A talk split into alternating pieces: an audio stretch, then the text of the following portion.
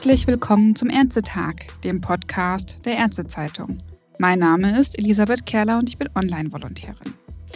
Auch Ärztinnen und Ärzte sind Menschen und machen Fehler. Diese können folgenschwer sein für Patienten, aber auch für die Ärztinnen und Ärzte selbst. Wie sie damit umgehen können, will ich von Dr. Andreas Schießel, Oberarzt an der Schönen Klinik München-Harlaching, wissen. Er ist ehrenamtlicher Vorstand des Vereins PSU Akut. Dieser Verein steht für psychosoziale Unterstützung für Menschen, die im Gesundheitssystem arbeiten und bietet beispielsweise eine kostenfreie, vertrauliche und anonyme Hilfe-Hotline bei besonderen Belastungssituationen und schwerwiegenden Ereignissen an. Ich grüße Sie, Dr. Andreas Schießel. Grüß Gott. Was geht den Ärztinnen und Ärzten vor, wenn sie bemerken, dass ihnen ein Fehler unterlaufen ist? Da geht sehr viel vor. Also es gibt auch, wenn man jetzt in die Literatur schaut, zum Beispiel eine Schweizer Studie, die hat bei Anästhesisten das abgefragt, wie es nach einem wirklich schwerwiegenden Ereignis mit Patientenschädigung den Kolleginnen und Kollegen geht. Und mir war schon immer bewusst, dass viel passiert, aber die Zahlen haben mich dann schon auch erschreckt, dass über, über 60 Prozent ähm, bei den Kollegen Ängste ausgelöst werden, die weitere Berufsausübung beeinträchtigen. Und das immer noch über 50 Prozent letztlich vorübergehend hoffentlich sozusagen, aber prinzipielles Vertrauensverlust in ihre eigene ärztliche Fähigkeit erleben.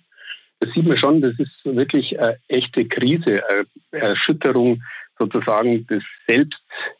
Aber was mir dabei noch wichtig ist, ist der Begriff des Fehlers selber. Das ist der Oft braucht es juristische, lange, lange ähm, Aufarbeitung über Monate und Jahre, bis man wirklich sagen kann, etwas war ein Fehler und es ist sozusagen dem Patienten ein Schaden daraus entstanden.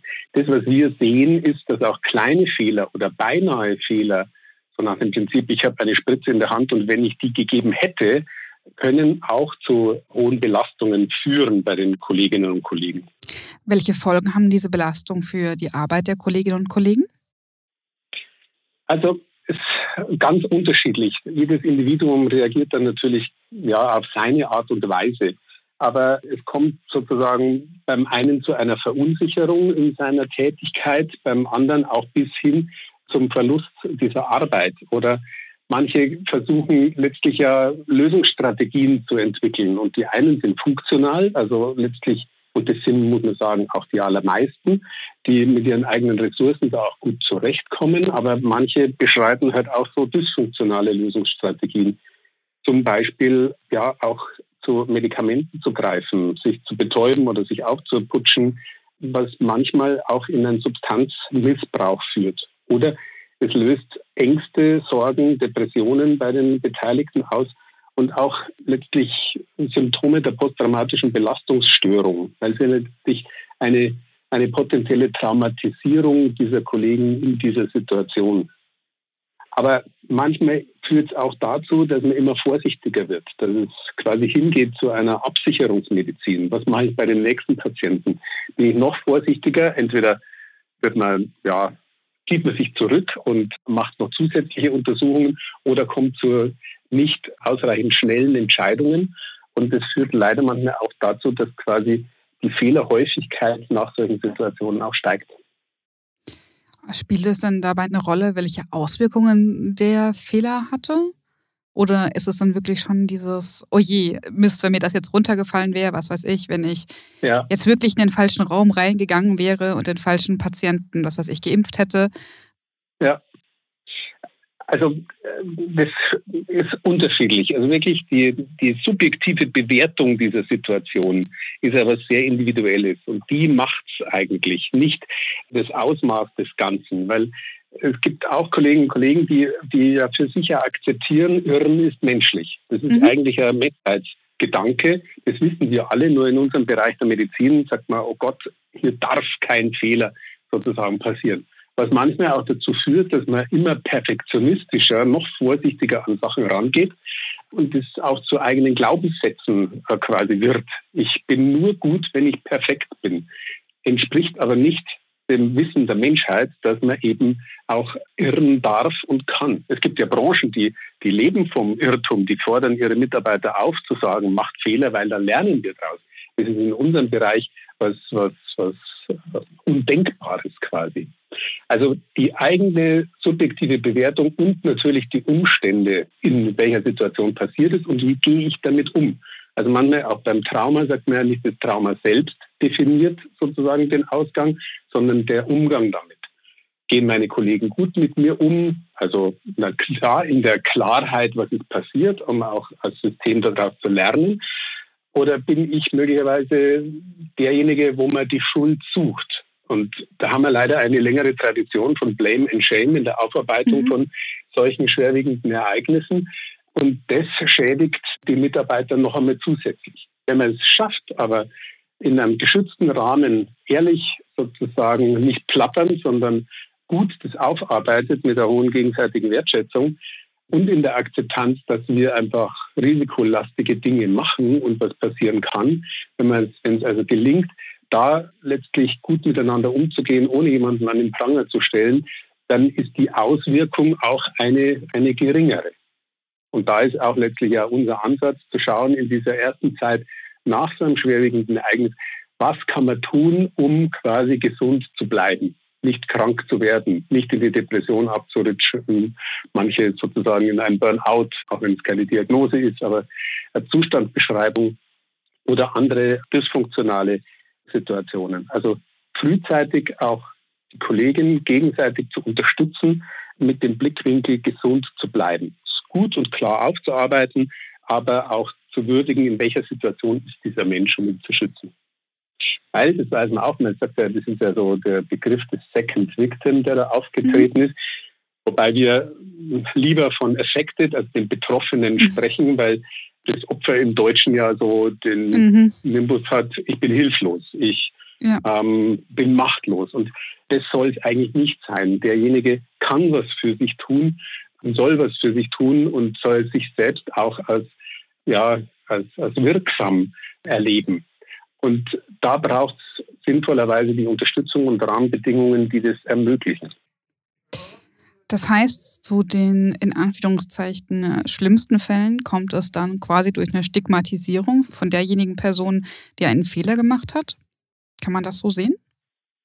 Also, wie gesagt, es ist sehr individuell. Wenn ich sage, das Schlimmste ist, dass mir in Anführungszeichen ein Patient gestorben ist. Mhm. Das könnte man ja sozusagen als das Schlimmste äh, titulieren. Und auf der anderen Seite kann man aber auch sagen, es wir machen eine Versorgung, es, wir versuchen wirklich das mit einem Null-Fehler-Ansatz zu machen, aber es passiert trotzdem. Dann kann auch sozusagen das Schlimmste gut bewältigt werden. Wenn so eine Stigmatisierung dazukommt, wenn der Mensch eher in den Rückzug geht, wenn er in die Vermeidung geht, wenn er nicht offen darüber reden kann, dann muss er das alles mit sich selbst ausmachen. Und das ist auch so der Begriff, ähm, diese Second Victim oder mhm. Betroffenen, die brauchen eigentlich keine Strafe, sondern die brauchen eine Unterstützung. Und damit es sozusagen nicht in der Verarbeitung zum Schlimmsten kommt, ist es sinnvoll, ein sinnvoller Augenblick da, unterstützend tätig zu werden. Ist das so ein Fall, der Sie auch am meisten berührt hat? Wie haben Sie da reagiert?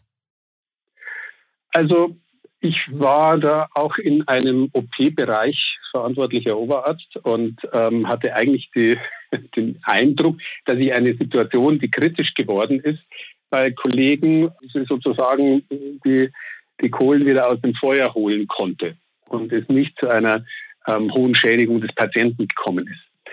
Ich habe dann aber eine Stellungnahme schreiben müssen zu dieser Situation und habe die juristische Anschreiben des Anwalts des Patienten gelesen und das war eine besondere Situation. Da hat man den Eindruck, man ist der schlechteste Mensch auf der ganzen Welt.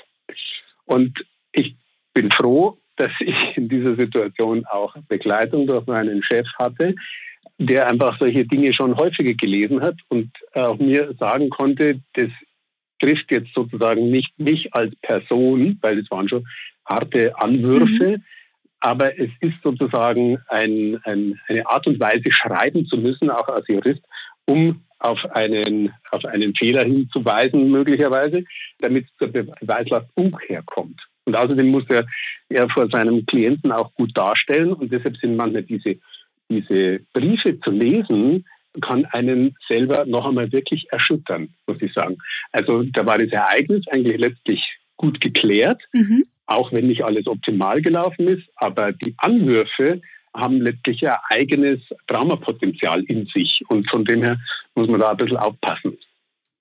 Das kann ich. Und ansonsten, also ähm, mhm. sind es, wie gesagt, nicht unbedingt immer die Fehler, sondern wir sprechen, wie gesagt, von, von schwerwiegenden Ereignissen, mhm.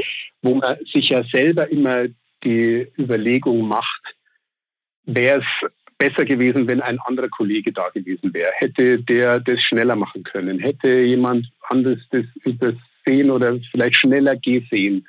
Also gar nicht die Tatsache, dass wirklich ein Fehler passiert ist, sondern mhm. dass man sich selber die, die, das Gefühl der Schuld aufkommt. Und während die Juristen sich Monate und Jahre Zeit lassen, ist bei uns das Gefühl der Schuld innerhalb von Sekunden da. Und das ist etwas, was hochquälend ist. Und wo man versuchen muss, das auch aus unterschiedlichen Perspektiven anzuschauen und sich zu überlegen, ist das Gefühl per se ist ja nichts Falsches. Ein Gefühl ist nie was Falsches. Es deutet ja nur auf etwas hin, damit wir uns auseinandersetzen damit. Aber da muss man dran gehen und, ähm, und das auch verifizieren. Was ist der Anteil da? Was ist das? Was ist das? Weil der, der, der größte Ankläger oder der größte, schärfste Richter, der ist im eigenen Spiegelbild. Wir selber haben das erlebt und überlegen uns, hätte es besser gehen können. Unabhängig davon, ob es wirklich ein, ein, ein Fehler war oder ob es einfach eine Komplikation oder einfach ein, ein Eintreten eines Ereignisses, das wir uns nicht gewünscht haben für den Patienten. Und wie versuchen Sie in solchen Situationen Ihren Kollegen zu helfen?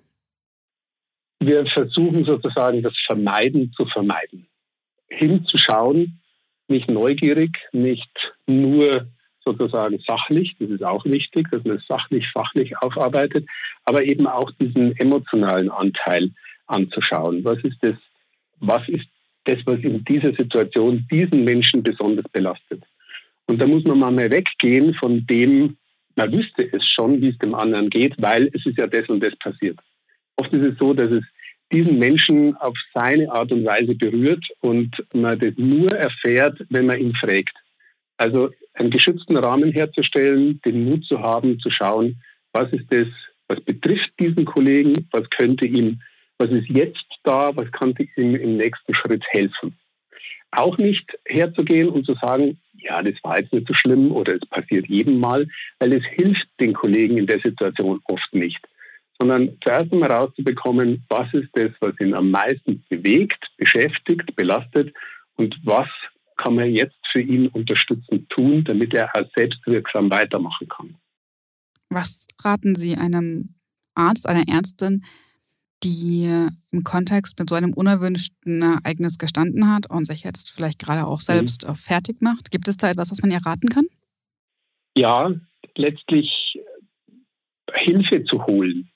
Und da ist ja der Gedanke, deshalb haben wir diesen Verein PSU gegründet, der psychosozialen Unterstützung, dass man mit Kollegen spricht. Weil manchmal bespricht man das dann nur zu Hause, aber überfordert möglicherweise jemanden, der da gerade aus der Medizin gar nicht kommt mit Sachen, die man selber noch nicht verarbeitet hat, sondern das ist oft hilfreich und eine gute Ressource, aber es gehört auch dazu, mit einem Fachkollegen darüber zu sprechen und im besten Falle halt mit jemandem, der auch so ein Basisverständnis dieser Psychotraumatologie hat. So bilden wir diese Peers aus, also Kollegen, die mhm. weiterhin Fachkollegen sind, aber diese Zusatzausbildung haben, die darauf geschult sind, so einen geschützten Raum zu schaffen, aktiv zuzuhören, zu schauen, was brauche ich. Und wenn man so jemanden in seinem System etabliert, vorhanden als Ansprechpartner ganz niederschwellig hat, ist es sozusagen der Königsweg. Wir haben jetzt auch in der Pandemie gemerkt, wir können nicht überall sozusagen diesen Peer Support einführen in den Kliniken. Mhm. Das dauert, das wird auch überall noch einige Zeit dauern. Aber so wollen wir diese kollegiale Unterstützung auch am Telefon bieten. Deshalb die PSU Helpline wo man letztlich auch, und zwar ganz niederschwellig und es ist, wenn man will, anonym und auch kostenfrei, sich hinwenden kann und einfach mal schildern kann, was los ist. Und ob das die Wut ist, die gerade aufkommt, ob es die Verzweiflung ist, da ein Gegenüber zu haben, das versteht, was passiert in der Medizin, was passiert in der Klinik, um gegen, äh, gemeinsam zu sortieren, was ist es, welche Problemfelder sind da, was kann man gerade bearbeiten, wo braucht es noch einmal Unterstützung sozusagen auch dafür zu werben, es ist gut, sich Hilfe zu holen und eben auch als Möglichkeit, äh, sich an die Helpline zu wenden. Mancher Arzt, manche Ärztin, die in so, so einer Situation geraten ist, kommt wahrscheinlich auch auf den Gedanken, sich zumindest für eine begrenzte Zeit Rat und Stütze bei Kollegen zu suchen, die vor Ort sind, zumindest für eine begrenzte Zeit. Was halten Sie davon? Droht da nicht eine gewisse Form von Abhängigkeit? Darf ich nochmal nachfragen, dass Sie sich Unterstützung von den Kollegen vor Ort holen? Genau. Also ich glaube, das ist grundsätzlich gut, wenn alle auch in ihrer Rolle bleiben. Also das gehört auch zur Ausbildung für die Peers dazu, dass mhm. man sagt, zu einem Thema sollte es eigentlich maximal drei Kontakte geben. Mhm. Weil die Peers sind keine kleinen Psychotherapeuten, sondern sie sollen akute erste Hilfe leisten, sortieren, schauen, was braucht. Und wenn man dann aber merkt, jemand braucht längerfristig Unterstützung, dann ist es sozusagen die Aufgabe dieses kollegialen Unterstützers, dieses Peers, wie ein Lotse zu funktionieren, zu schauen, was braucht dieser Mensch. Braucht er, manchmal kommen ganz unterschiedliche Themen auf. Ist es eine Angststörung, die jemand sowieso schon hat? Ist es eine depressive Verstimmung, die jetzt einfach sich manifestiert in einer Erkrankung? Da dann dafür zu werben, zu sagen, jetzt braucht es auch den Profi für diesen Bereich und dann auch weiter vermitteln zu können. Und es gibt da in den einzelnen Kliniken viele gute Anlaufstellen, um dann auch professionell die Kolleginnen und Kollegen weiter zu unterstützen. Also die, primär ist es gut, mit niederschwellig mit Kollegen, gerade die so einen Zusatzblick haben, zu sprechen, aber nicht in eine Abhängigkeit davon zu gehen. Also wenn man dann merkt, es braucht mehr, dann ist es besser, auch weiter zu vermitteln, weil das ist letztlich dann auch der professionellere Ansatz. Was ist denn wichtig, damit Ärzte und Ärzte wieder in ihren eigenen Fähigkeiten vertrauen können? Es gehört immer dazu, dass man gut ist, sag ich mal. Also man braucht schon eine fundierte Ausbildung. Man soll mit größter Sorgfalt sozusagen sein Handwerkszeug beherrschen. Das, das ist schon einmal die Grundlage dessen aber gleichzeitig auch einen realistischen Blick auf seinen eigenen Beruf zu haben. Und auch zu wissen, wir, wir sind eine selektierte Gruppe. Wir können viel, wir haben eine hohe Belastbarkeit, sind ganz wirklich hochresiliente Menschen, aber wir haben auch eine Verletzlichkeit. Und diese Verletzlichkeit nicht als Schwäche zu sehen, sondern auch als, als Hinweis, als etwas, was man nicht wegwischen darf und das akzeptiert für sich und dass wir auch keine hundertprozentigen Roboter sind, die alles perfekt machen können. Also es gehört letztlich, und da gibt es auch, und das weiß letztlich jeder von uns, dass wenn man lang genug in der Patientenversorgung ist oder in einem Bereich ist, dann wird der ein oder andere Fehler sich einschleichen oder passieren. Trotz bester Bemühungen. Und von vornherein muss man damit rechnen, dass einem das im Leben selber auch passieren kann. Dass man gar nicht der hundertprozentig perfekte Mensch ist. Wir sind halt auch nicht die Halbgötter in Weiß, sondern dass es realistisch ist, dass einem sowas passiert und dass man dann auch das gut bewältigt. Weil, wie gesagt, um die Bewältigung geht es. Und das heißt ja auch, gerade in den beinahen Katastrophen, lernt man auch am meisten, sowohl in der Erfahrung als auch wenn ich, wenn es mir gelingt, hochemotional herausfordernde Situationen gut zu bewältigen, dann gibt es sowas wie sozusagen ein posttraumatisches Wachstum.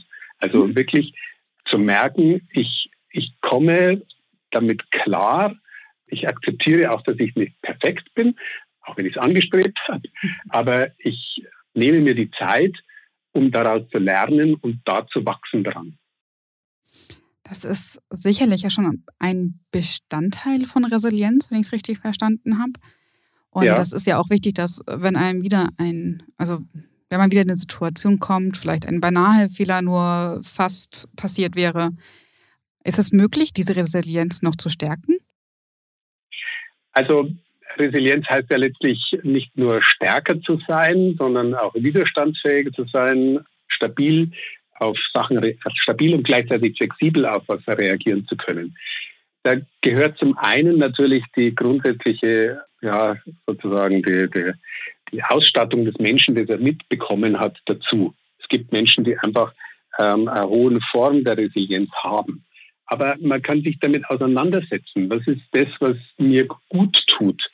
Wir machen da ein eigenes Seminar drüber. Von dem ist es auch da wieder sehr individuell. Und jeder kann für sich auch schauen, wo sind die stärkenden Dinge. Also es hat ja letztlich auch immer so einen salutogenetischen Ansatz nach dem Prinzip, es kann ein Teil von mir auch erkrankt sein, aber es gibt auch ganz viele Sachen, die gut funktionieren. Mhm. Auch da hinzuschauen, auch zu sagen, ich, ich verstehe, was mir jetzt gerade passiert. Das ist der Einsatz, der anders ist als alle anderen. Wenn ich das für mich akzeptiere, die quasi die Akzeptanz der Krise akzeptiere, dann komme ich auch besser möglicherweise damit zurecht und in eine Auseinandersetzung damit, also wenn ich versuche, das alles wegzuhalten von mir.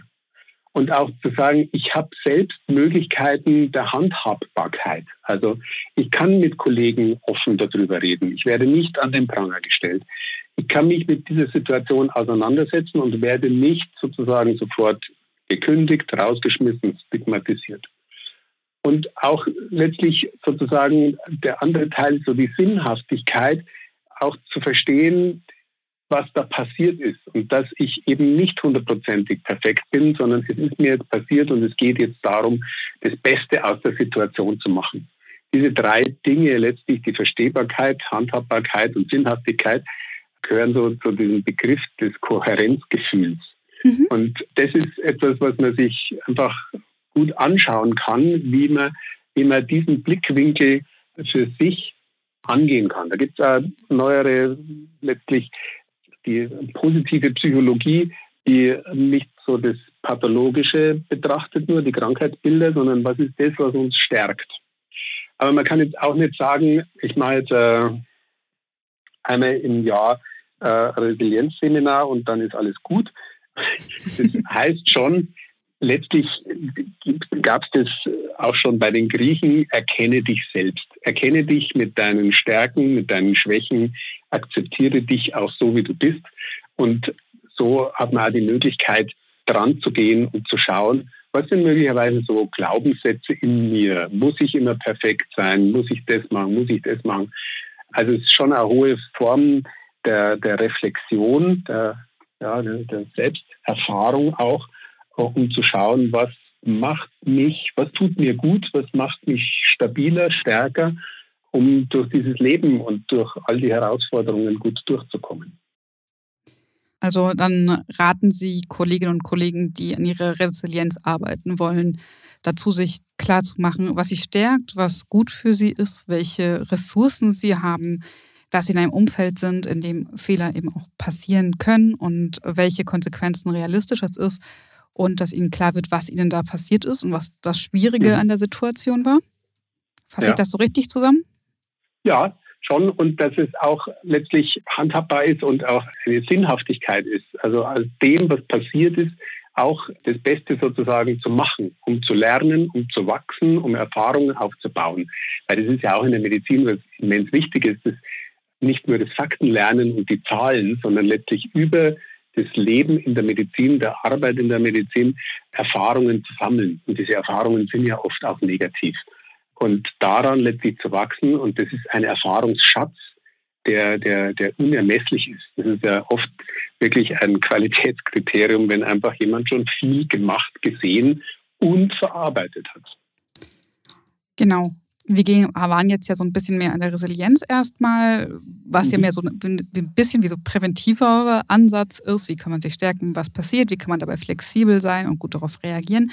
Wenn wir nochmal auf die andere Situation kommen, wo ja mehr Kolleginnen und Kollegen wahrscheinlich auch bei der Hilfe-Hotline anrufen, mhm. könnten Sie mir vielleicht so ganz knapp zusammenfassen, zu welchen Punkten raten Sie den Kolleginnen und Kollegen dann? Also hinzuschauen, nicht wegzuschauen, gemeinsam zu sortieren, was ist das, was im Augenblick dran ist, was ist das, woran die Kollegen leiden gerade. Mhm. Wie kann man kleinteilig sozusagen oder in kleinen Schritten daran arbeiten, dass jemand wieder zu einer höheren Stabilität kommt. Also das Wichtigste ist, stabil zu werden, rauszukommen aus der Gefahrensituation. Letztlich dann eine, Sicherheit zu haben. das Wichtigste. Also wenn jemand einfach noch in der Bedrohungssituation drin ist, dann denkt sich, ich werde rausgeschmissen, ich werde jetzt verfolgt oder sonst was, jemandem auch Sicherheit zu geben, das ist das, was passiert oder was passiert nicht, einen realistischen Blick zu haben. Also Sicherheit, Stabilität und dann wieder Handhabbarkeit zu, oder Handlungsfähigkeit mit den Kollegen zu schauen, was braucht es dafür. Braucht jemand bei einem nächsten, zum Beispiel, wir, wir sind ja auch täglich gefordert damit und es passieren auch kleine Sachen täglich, braucht es in der eigenen Verunsicherung zum Beispiel einen Kollegen, der Bescheid weiß bei der nächsten Intubation, bei der nächsten Operation, bei der nächsten, äh, beim nächsten Patientenkontakt. Wenn ich Schwierigkeiten habe, ist nebenan eine Kollegin oder ein Kollege, der würde mir helfen und der weiß über meine Situation Bescheid. Diese Sicherheit aufzubauen, macht mich wieder handlungsfähiger. Und diese Schritte nach und nach zu suchen mit den Kollegen gemeinsam, das ist, glaube ich, das Sinnvolle. Gut, das ist ja auch viel dabei, was auch man als Kollege in der Situation selbst schon tun kann. Sich versuchen, realistisch vorzustellen, okay, kann ich jetzt wirklich wegen diesem Fehler gleich gekündigt werden oder ist das nur so erst meine erste Panikreaktion gewesen und eigentlich weiß ich, ich kann zum Teamleiter gehen zum Beispiel. Da ja, sagen, okay. Das Besondere da ist natürlich, dass das eine, eine hohe Emotionalisierung ist. Mhm. Das, da ist plötzlich einfach ein Gefühl da, das die Ratio zur Seite drängt. Und wenn man wieder ruhig wird und sich überlegt, was ist passiert, bin ich in dem Team, wem muss ich was sagen, dann komme ich wieder selber quasi auf die Spur des, der Lösung.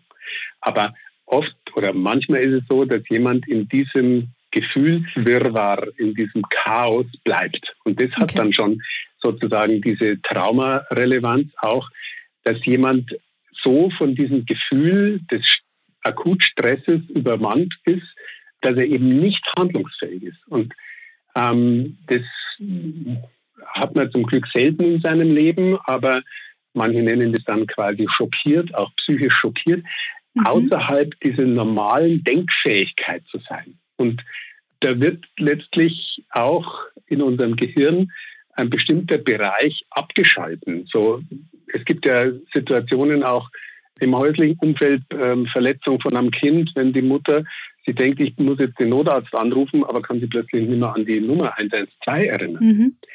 Das ist sozusagen nicht verrückt oder so, sondern es ist die normale Reaktion auf ein nicht normales Ereignis. Und letztlich kann es den Kollegen in der Situation, der ja helfen will, der gut agiert und plötzlich passiert was, genauso in eine Situation bringen, dass man in Anführungszeichen kopflos ist. Das ist letztlich schon so eine Dissoziation, dass man, ähm, dass man einen Teil des Gehirns abspaltet. Während wir manchmal eher die Gefühle abschalten und dann funktionieren. Wir mhm. wissen den Reanimationsfunk, wir wissen, was wir zu tun haben, wir wissen das, wir wissen das. Aber den Bereich der emotionalen Aufarbeitung, den schieben wir weiter weg. Da dissoziieren wir sozusagen in diese Richtung. Wir schieben diese emotionale Aufarbeitung weg. Und deshalb muss man manchmal dafür werben bei den Kollegen, die ja so funktionieren, die wollen funktionieren und sind da sozusagen in schützenden Coping-Strategien drin. So der Berufsjargon mhm. oder wir machen weiter, schwarzer Humor vielleicht und so weiter, solche Dinge, um gut funktionieren zu können. Aber den Bereich der, der emotionalen Aufarbeitung sozusagen erst ähm, ja, später zulassen zu können. Und da ist ja das sozusagen unser Angebot auch öffnende Strategien, öffnende Coping-Strategien, die wir in unserer Ausbildung gar nicht gewöhnt sind. Wir sind eigentlich darauf fokussiert zu funktionieren mit Algorithmen, mit allem drum und dran. Mhm. Aber jetzt kommt plötzlich jemand und macht ein Angebot, ja, lass uns über die Situation sprechen. Das irritiert viele. Und das haben wir auch in Covid und sonstigen Krisen erlebt, dass manchmal Leute gar nicht auf diese Ressource der Unterstützung zurückgreifen können, weil sie gar nicht wissen, ob ihnen das jetzt hilft. Weil die haben ja Sorge, ja. wenn ich mich jetzt öffne, dann kann ich nicht mehr weitermachen. Aber dann das sieht man letztlich ja.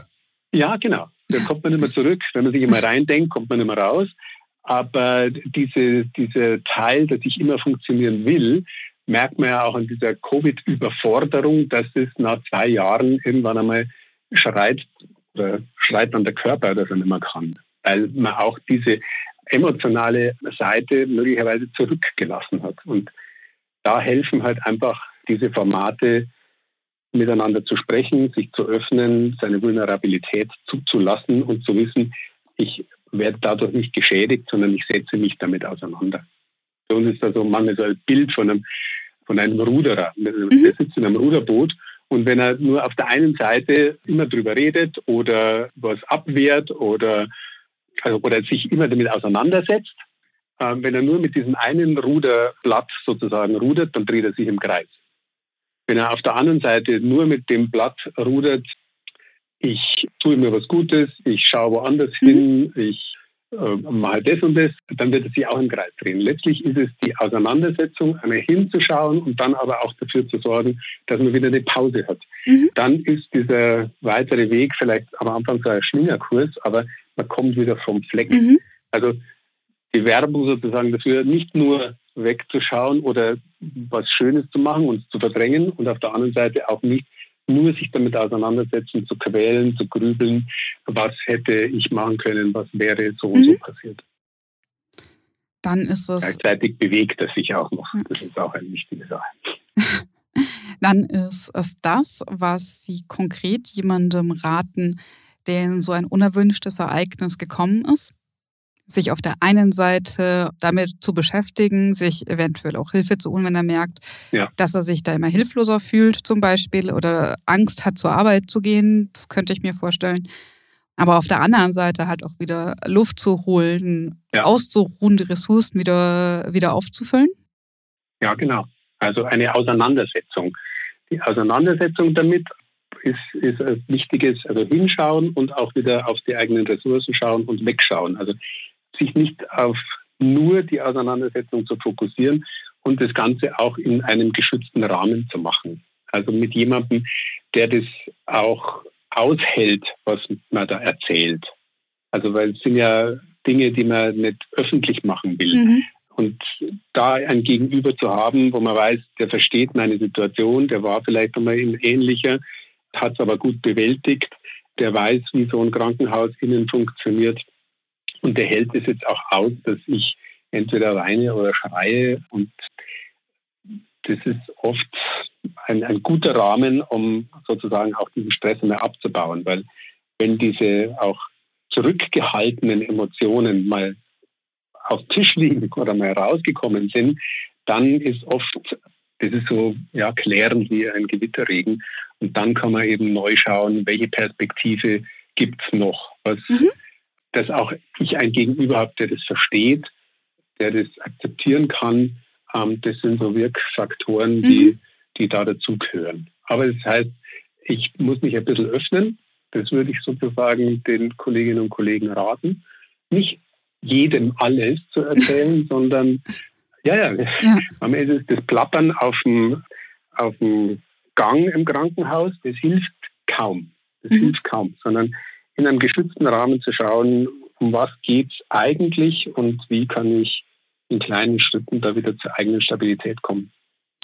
Gibt es da konkrete Schritte, die Sie empfehlen? Angenommen, ich wäre jetzt eine Ärztin, ich rufe an und sage, hallo, irgendwie, ich habe dem Patienten die falsche Spritze gegeben, jetzt ist er bewusstlos. Kollegen kümmern sich drum, aber die kommen nicht mehr raus. Also mich würde dann interessieren, was an dieser Situation Sie am meisten belastet. Ist es, dass Sie Angst haben, jemanden jetzt geschädigt zu haben oder dass sie glauben, ich kann das eh nicht und ich muss meinen Beruf sofort an den Nagel mhm. hängen oder ich bin so verzweifelt, dass ich nie wieder arbeiten gehe. Das ist das, was ich am Anfang schon gesagt habe, ist zu schauen, was ist das, was Sie persönlich trifft. Weil mhm.